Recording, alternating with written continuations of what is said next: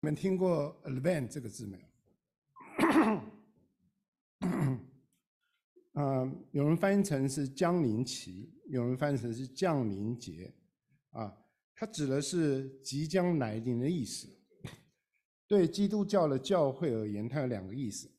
第一个意思就是我们庆祝基督耶稣第一次已经降临在这个世上；第二层意思就是我们期待迎接基督第二次的光荣，再回到地上来。所以江陵期是。在教会传统里面，是在圣诞节之前的四个主日的时间，用四个主日的时间，有四个主题来纪念、来等待主耶稣基督降临的日子。每个主日都会依序的点燃一支蜡烛，表示我们距离耶稣基督诞生的日子又近了，也象征着在黑暗的世界里面，我们有真光的盼望。我们的主题是盼望平安。喜乐和爱，在这个节期里面，我们纪念耶稣基督的降生，同时我们也警醒的盼望，用盼望和警醒的心等候耶稣基督再次的降临。我们在圣诞节的时候，我们特别将我们的眼光转向主耶稣基督，我们怀着盼望，盼望我们每一个人，我们教会能够在这个世代里面。能够让主耶稣基督能够使用我们，让我们能够对这个世界能够有贡献，使用我们，让我们能够把上帝跟世人的关系能够连接起来。让我们转仰一仰，专业仰望耶稣的时候，也求上帝的灵能够在我们生命里面工作，改变我们，让我们有更多的爱在里面，因为他的爱，我们的爱，我们周围的人，爱我们的家人，爱我们的配偶。爱我们的孩子，爱我们的同工，爱我们的同事，爱我们的朋友，让他的爱在我们生命里面展现出来，让人在我们身上能够看见主耶稣基督的爱。今天我们要要思想的就是第一个主题，就是盼望。耶稣，耶稣是我们的盼望。这个世界不能没有盼望，对吧？盼望是一件多么重要的事情。有人说，我们可以四十天不吃东西，我们可以四天，我们四四天没有水喝，我们可以四分钟不呼吸，但是我们不能四秒钟没有盼望。德国的小说家，俄国的小说家杜斯托耶夫斯基说：“当我们失去盼望的时候，我们就不再是真正的活着。当我们没有盼望的。”活在世上的时候，我们的存在就像是没有生命状态的一个尸体一样。刚提到新冠疫情，同学讲到新冠的日子，新冠过去两三年来对很多人都是很煎熬的时候。其实那段时间反映了我们心里面的光景。CDC 做个调查。在那段时间，有将近三分之一，超过三分之一，百分之三十七的高中生，美国高中生，他们说，在新冠疫情流行的那段时间，他们心里面觉得非常非常的绝望，他们心里的状态，他们心里的健康是需要得到帮助的。哈佛大学做类似的调查，从十八岁到十九岁年轻人，有超过一半，百分之五十一的年轻人，他们说，在新冠那段时间。他们总是感到沮丧，总是感到忧虑，总是感到没有盼望。如果年轻人都这么没有盼望，那些那那么这些老中老年人，有这么多重担的人，是不是更没有盼望了？我们需要盼望，因为只有盼望能够改变一切。圣诞节是什么？圣诞节是让人重新有盼望的季节。圣诞节不是只有放假，不是只有买礼物，不是只有派对，参加派对 party。圣诞节是求神帮助我们，让我们燃起新的盼望在我们生命里面。因为圣诞节，上帝借着一个婴孩出生，让他进入到历史当中，来改变这个历史。这个婴孩的诞生，上帝给了我们一位救主，这位救主走出了天堂，为我们付出了代价。他应许他还会再来，当他再来的时候。他要跟所有他拯救人一起来掌管这个世界，来一起作王。将天国带到人间。那我们今天回到两千年前的圣殿，与跟一位心中充满了盼望的老人相遇。这位老人叫做西面。好吧，我们再起立，我们再念圣经好吗？路加福音二章的一几节的经文，在耶路撒冷有一个人名叫西面，这人又公义又虔诚，素常盼望以色列的安慰者来到，又有圣灵在他身上，他得了圣灵的启示，知道自己未死以前必看见主所立的基督。他受了圣灵的感动，进入圣殿，正遇见耶稣的父母抱着孩子进来，要照律法的规矩办理。西面就用手接过他来，称颂神说：“主啊，如今可以照你的话释放仆人安然去世，因为我的眼睛已经看见你的救恩，就是你在万民面前所预备的。”是照亮外邦人的光，又是你民以色列人的荣耀。主，我们感谢你，求你向我们说话，显明你的心意。感谢你，奉耶稣基督的名，阿门。请坐。我们今天要讲到，耶稣是我们的盼望，耶稣是我们的盼望。盼望是什么？盼望是给属主的人。盼望是什么？盼望是必须有确据的。盼望是什么？盼望一定会带来赞美。我们刚刚念的经文，我们看到西面二十五节，我们看到西面是一个素常盼望以色列的安慰者来到的这样一个人。这位以色列安慰以色列的人是谁？就是耶稣。耶稣是以色列人安慰者，他也是我们所有每一个人的安慰者。当我们生活当中有挑战的时候，当我们有绝望的、失落、痛苦的时候，不知道你到哪里去寻找安慰。有些人在酒精里面寻找，有些人在在药物里面寻找，有些人在让自己工作忙碌里面寻找，有些人想要好的关系来寻找安慰，有些人干脆不起床躺躺平来寻找安慰。不知道你怎么寻找安慰，或许你觉得别人都很好，不需要安慰，但真实的情况是，每一个人的心都需要得到安慰，每一个人都需要被安慰。今天我要告诉你，先告诉你结论：安慰，安慰就是耶稣，耶稣就是我们的安慰。我们不知道西面是做什么工作的一个人。也许他曾经担任过祭司，也许他是圣灵圣殿中帮忙帮忙的一个人，但是我们知道一件事情，他是一个非常属灵的人。因为路加在这里说，他又公义又敬虔。公义是什么？公义是我们在这世人的面前，我们在人的面前跟人的关系非常的好。虔诚是什么？虔诚是我们跟上帝的关系非常好。所以西面是一个。跟上帝、跟人关系都非常好的人，他常常住在圣殿里面。也许他就是住在那里的一个人。我们也知道西面是一个老人。我们知道老人老人家，他看过很多的事情，经历过很多的事情。有时候他们觉得他们也看透很多的事情。当时的犹太人是在一个特别的时候。虽然说他们是上帝的选民，但是他们并没有真正的、很真实的活出来。他们虚伪的活着，他们有宗教的仪式，有宗教的传统，他们声称正在等待弥赛亚降临在他们当中。但是在那时候，只有非常少、非常少的人真的在等待弥赛亚降临。对当时犹太人而言是很困难的，那个时代是一个很难有盼望的时代。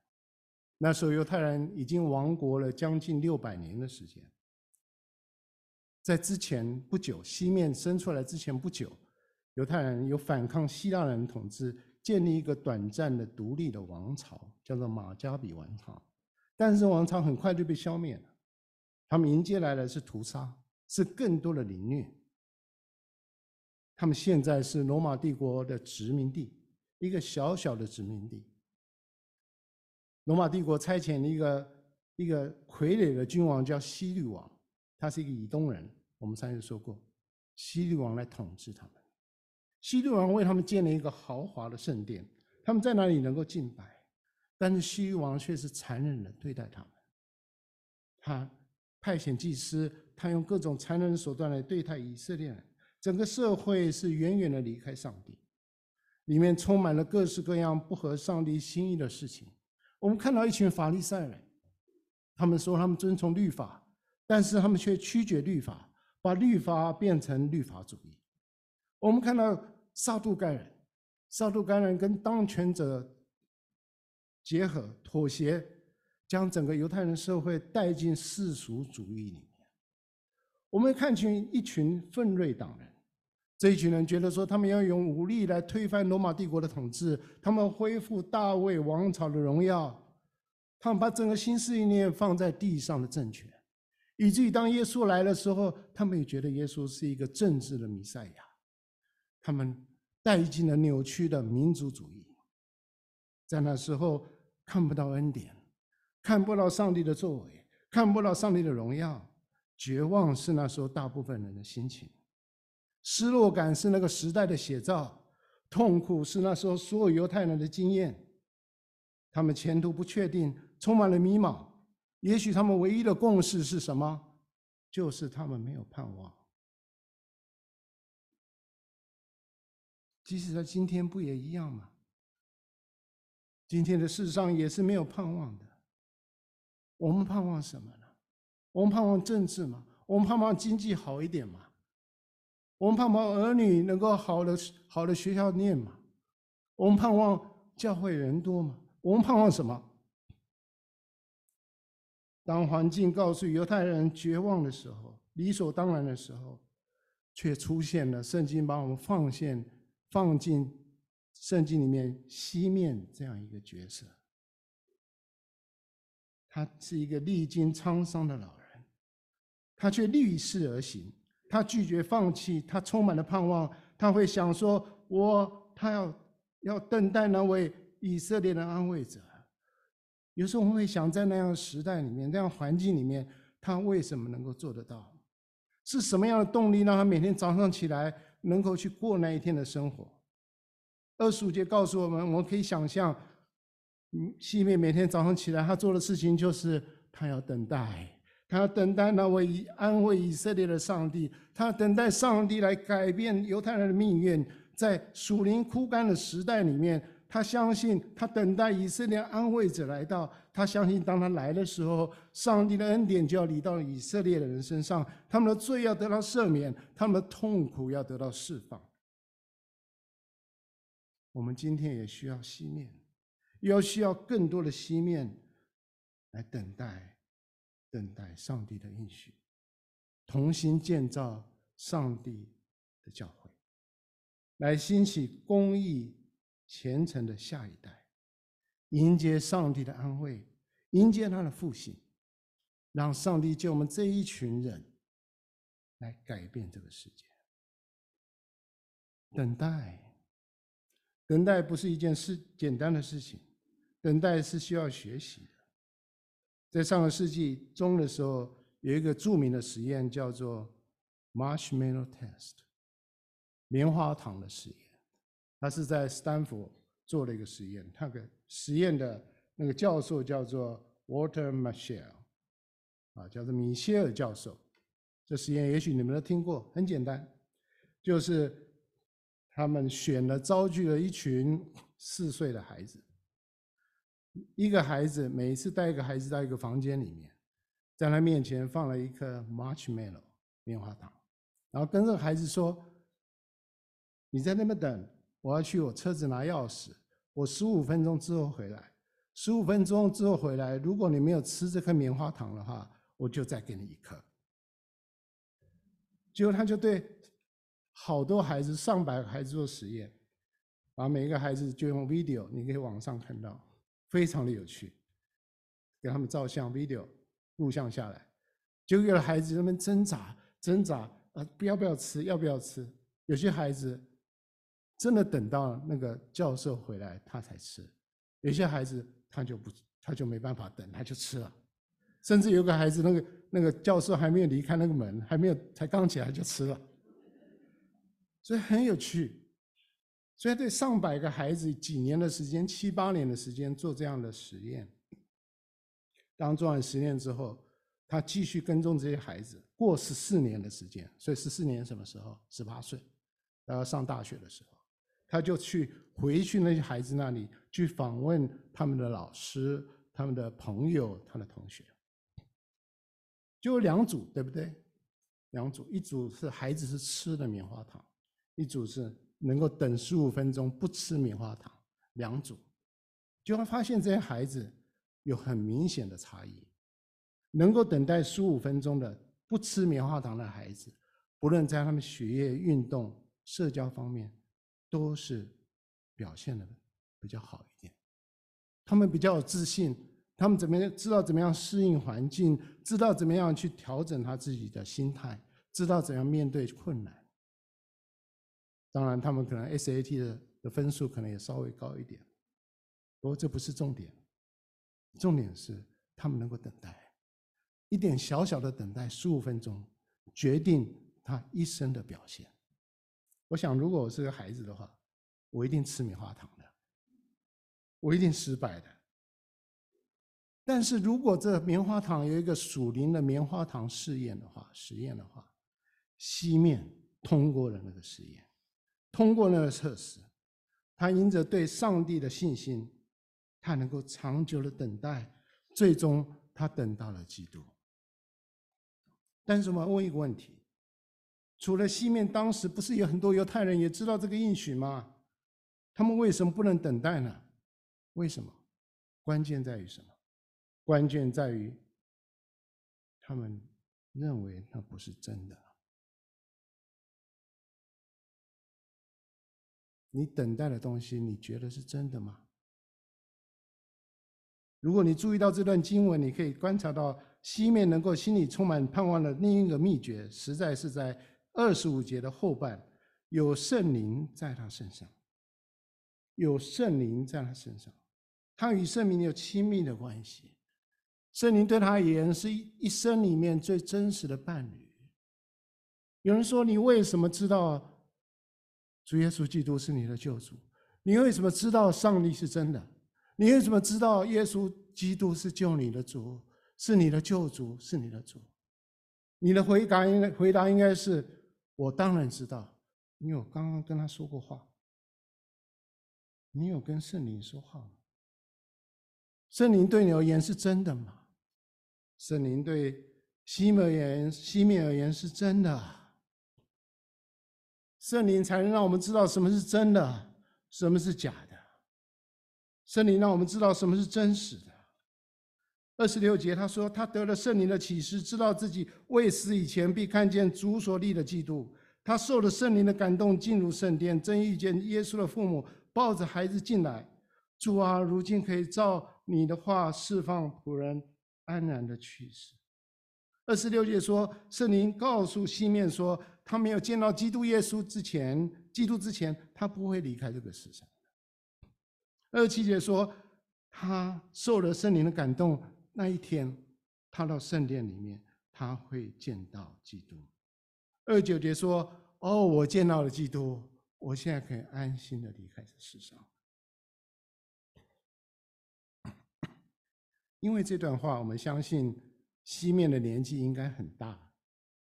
我们知道他是一个老人，多老呢？可能很老了。教会的传统里面告诉我们，在那一年，他的年纪是一百零三岁。范弟兄，你是年轻人啊，意味着他等了很久很久了，他一生来等待基督。等待可以是一件艰难的事情。等待，等待，等待是盼望的记号。当圣经谈论说有人盼望的时候，不是说他们在幻想，他们在梦想。圣经当中的盼望是什么？盼望是还没有发生的真理，还没有被看到的真实，是一个真理还没有发生。我们可以做梦，我们可以幻想，我们可以梦想。但是如果我们梦想、我们的我们的幻想不是建立在真实的跟确据上的时候，那个不是盼望。我昨天开车往教会路上，在蒙奈上面的时候，看到一个年轻人从蒙奈这边踢着一个足球，踢过这蒙奈，然后继续的往蒙奈那个山坡上面往上跑。我当时非常稀奇，说怎么有一个年轻人这么的、这么的认真的练球啊，在走路的时候还踢着足球，甚至踢过大马路，有这么多车子在跑的时候，他也不怕。后来想想，哦，原来现在是世足赛的时间。也许这年轻人，我知道很多年轻人看了世足赛的时候，就想说我要好好的练球，也许有一天我可以参加世足赛。这很好的想法，我们值得鼓励。但是，如果这些年轻人，或者我看到那个年轻人，他过几天说：“哎呀，实在太累了，我不再练足球了，我不想再练了。”那么他当时的盼望就是幻想，因为他的盼望不是建立在真实的事情上面，他马上就放弃了。我们的婚姻也是这样子。记得吗？当你谈恋爱的时候，你心里面是不是充满了盼望？那个罗曼蒂克的爱情充满你的心的时候，你的盼望是何等的美好。我们带着这个盼望进入婚姻，我们这盼望进入婚姻，好像在童话故事里面一样，我们觉得婚姻就会永永远远的幸福。可是盼望很快的。就遭受到了挑战。原来爱情是这么辛苦，原来婚姻也不容易。我记得我还没有结婚的时候，我看到看到一个人骑着机车，骑着摩托车，身上载着一家人五六个人在这车上。我做过考据，这个绝对不是刘海洲。但是非常多孩子，他非常多的重担。那时候想说。哎呀，结婚实在是一件很艰难的事情。这就是现实，这就是现实。冷酷的现实对我们而言，对这个罗曼蒂克的爱情的盼望带来的挑战，带来的困难。我们在婚姻里面很多的困难，我们困难如果没有处理的话，这个盼望很快的就被扼杀掉。一旦扼杀，我们就叫做叫它叫做绝望。很多人在绝望当中说。哎呀，我放弃了。我们不可能有明天的，我们不可能再改善了。当盼望被现实残害的时候，我们就走不下去。可是，在这时候，如果我们靠着神的恩典，在还有一点点盼望的时候，我们愿意再努力，我们愿意再克服困难，走出一条新的路，突破困境的时候，我们就进入到下一个阶段。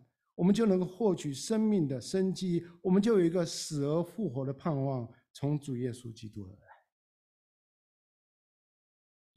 我们重新有个新的盼望，在我们的婚姻里面，在我们生活里面，我们就能够重新的再站起来。如果你认为你的婚姻永远幸福快乐，但是你没有把主耶稣基督放在你的婚姻里面。没有让主成为你生命的主宰，没有让主成为你婚姻的主宰，那么幸福的婚姻就是你的梦幻想，不是你的。基督徒的盼望不是幻想，我们的盼望盼望必定是我们知道一定会发生的事情。我们盼望是建立在有根有基的确据上面，所以盼望是有确定性的。什么叫做确定性？就是那些存着盼望的人。知道他在盼望什么，而且知道那个盼望一定会发生。对西面而言，他的盼望是以色列的安慰者必然会来到，就是弥赛亚必然会降临在以色列当中。希伯来圣经旧约一再一而再再而三的告诉我们，以色列人的弥赛亚将要来到。邀请你们念这一段的经文，来，请。因有婴孩为我们而生，有一子赐给我们，政权必担在他的肩头上。他名称奇妙、测试、全能的神，永在的父，和平的君。他的政权和平安必加增无穷。他必在大卫的宝座上治理他的国，以公平公义使国坚定稳固，从今直到永远。万军之耶和华的热心必成就之事。阿门。当我们念到这个经文的时候，我们是把经文上帝的应许变成我们的盼望。不是每个人都把圣经的应许变成他们的盼望，但西面是的。西面相信以赛亚在几百年前的应许，有一个婴孩要降生在他们当中，他相信，他抓住。将近一百年的时间，他等待这个应许，把它成为他生命里面的盼望。他听到圣灵向他说话，真实的向他说话，说：“你死以前，你必然要见到这位婴孩，你必然要见到那个应许的婴孩，在以赛亚书里面应许的那一个孩子。”西面活在圣灵里面，就是活在真实里面，因为圣灵是真理的灵。西面被圣灵启示明白上帝的应许，西面在圣灵的大能里面来过他每天的生活，将圣应许化身为他生命里面的盼望，他抓住这个盼望过每天的生活，等待、等待、等待那应许来成就。这就是他每天生活的方式，他每天生活的动力。我相信他每天向上帝来祷告，在圣灵里面。向他祷告，哦，以色列安慰者，求你来了！以马内利，求你来吧！求你像鸽子，像翅膀一样展翅，飞到我们当中来吧！弥赛亚，你快来吧！把天国带到这个破碎、这个破碎、被罪污染的世界吧！他相信，他相信，因为他知道，上帝的工作在有圣灵的身上工作。罗马书。第八章第十节说：“上帝的意义成就在我们不随从肉体，只随从圣灵的身上。西面让圣灵带领他的生活，让圣灵充满他，这就是他能够盼望、能够长久等待的秘诀，也是他邻里能够得到福气、蒙福的秘诀。西面可以像其他人一样上网，其他人一样花时间去玩。”他可以跟世上人一样灰心丧志，不是吗？或者是跟世界妥协，不要将这种盼望放在生生命里面，放在心里面，也不用跟随主。但西面是一个圣灵充满的人，他能够看神，他不看环境；他能够看神的护照，不看人的失败；他能够看到上帝对他的带领，他不看到自己是有多么的软弱。所以他能够像以诺一样，在世上一路以与行同行。他能够看到这个虚假的世界之后，背后后面那个真实。让我们学习西面，学习他把盼望从我们生命里面的一个真实、有确据的把握、放心跟随主的一个生活的方式。当我们这么做的时候，我们相信我们会遇到耶稣；当我们这么做的时候，我们相信我们会得到上帝满满的祝福。弟兄姐妹，如果我们被神使用，我们得到神的祝福，我们要紧紧跟随他，让盼望成为我们生活的方式，成为让我们成为一个真实的人，在等待中让真实能够成就。教会也是，教会也是。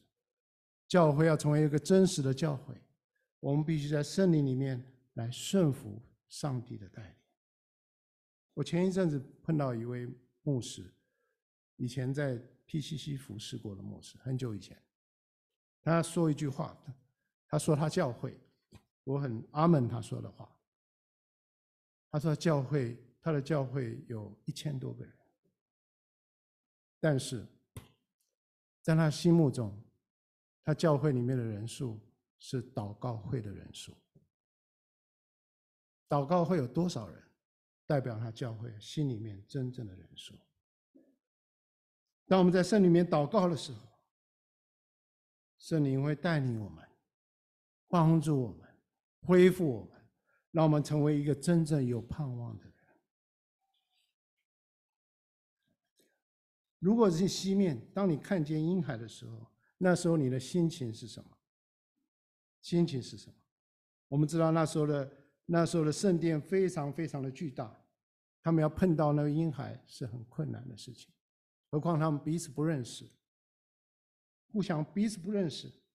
我可以想象西面，他可能在那一段过节的日期，他在那时候有十几几十万人在圣殿那里，可是他到那里去看。碰到每一个抱着婴孩的孩子的父母，就说：“这是不是基督？那是不是基督？”当耶稣出生四十天的时候，约瑟和玛和玛利亚按着摩西的律法带他进到圣殿去行洁净礼的时候，圣灵告诉西面：“这就是你要等待的那位婴孩。”对西面而言，这是他一辈子的盼望，不是吗？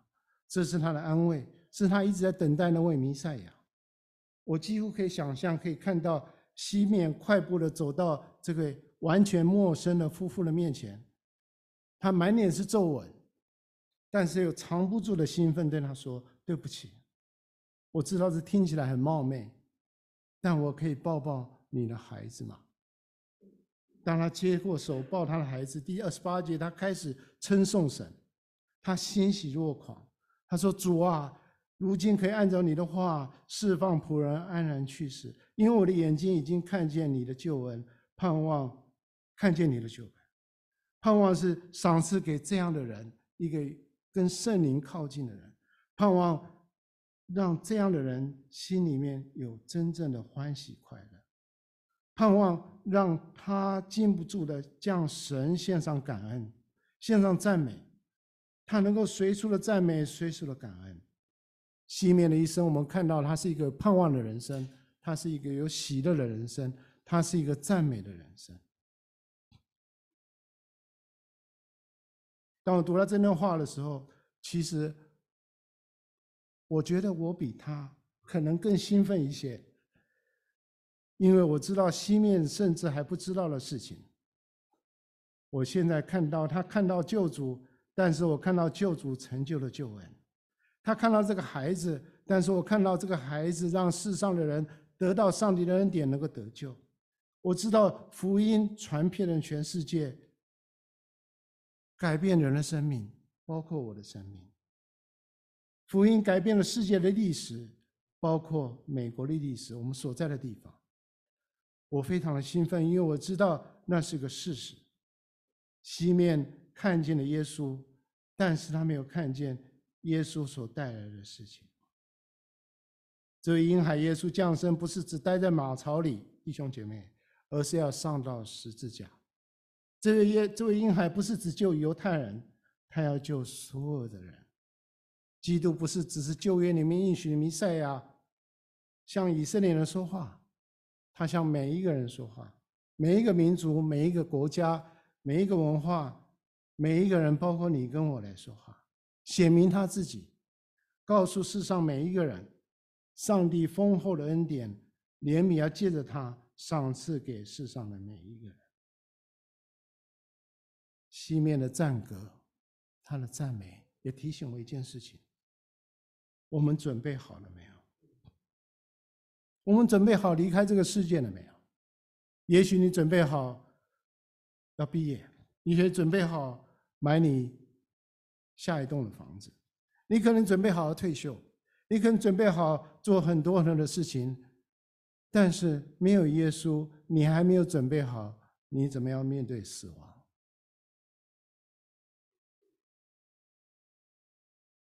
有很多的保险公司要卖产品给我们。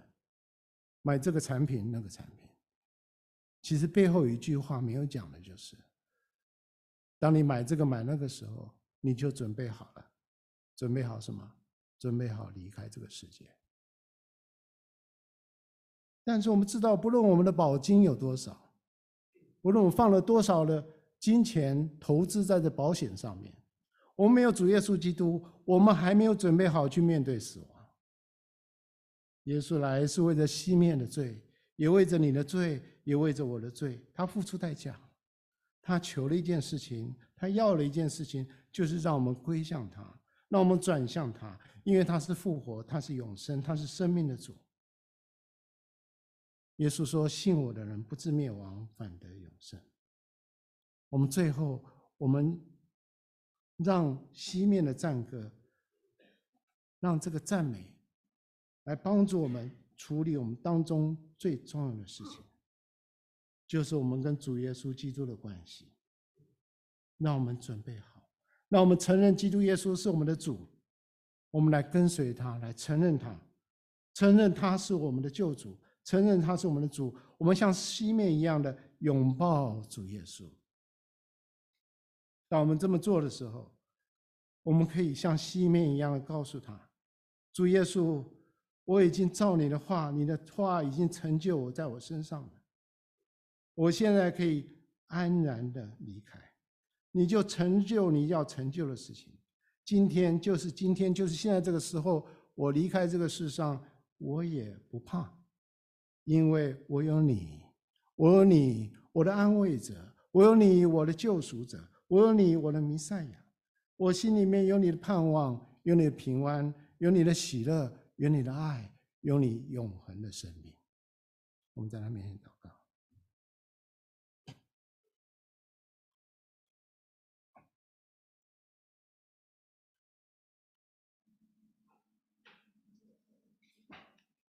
在这个圣诞的季节里面，不论我们是不是都赞成，我们应该庆庆祝圣诞节。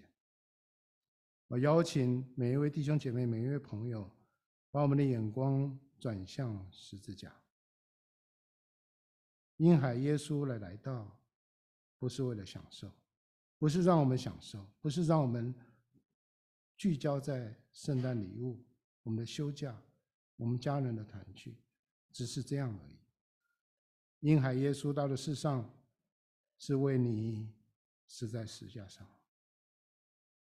他的名字叫耶稣，因为上帝说他要把他自己的百姓从罪恶里面拯救出来，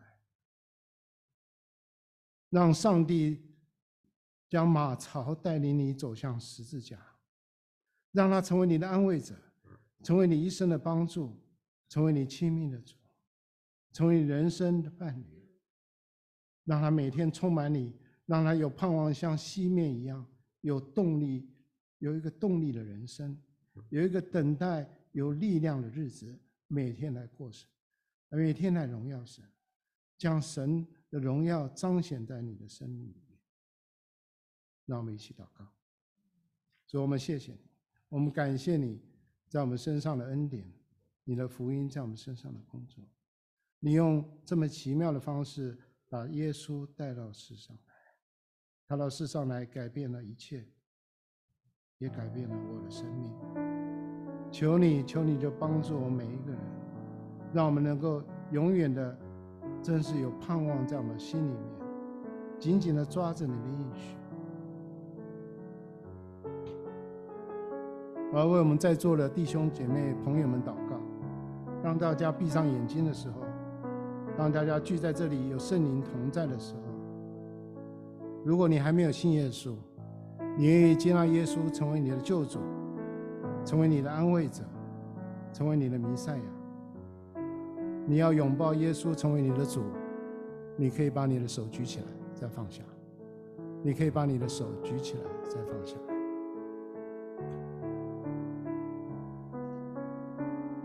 无论你以前是什么样的人。都不重要，重要的是你准备好见主？你愿意过一个有盼望的人生吗？你愿意把生命交托在他手里面？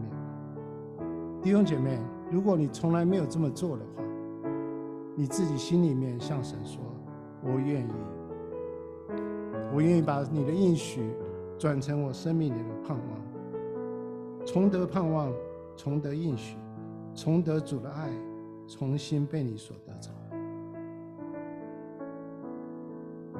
主啊，我们谢谢你，谢谢你在我们当中做的工作，让我们在这个圣诞的季节里面，让你的爱充满我们，让你的盼望在这每一个人生命里面做奇妙的工作。让我们成为一群有盼望的人，能够像西面一样的赞美你。你的旨意行在我们身上，感谢你。我们这样祈求，是奉主耶稣基督的圣名。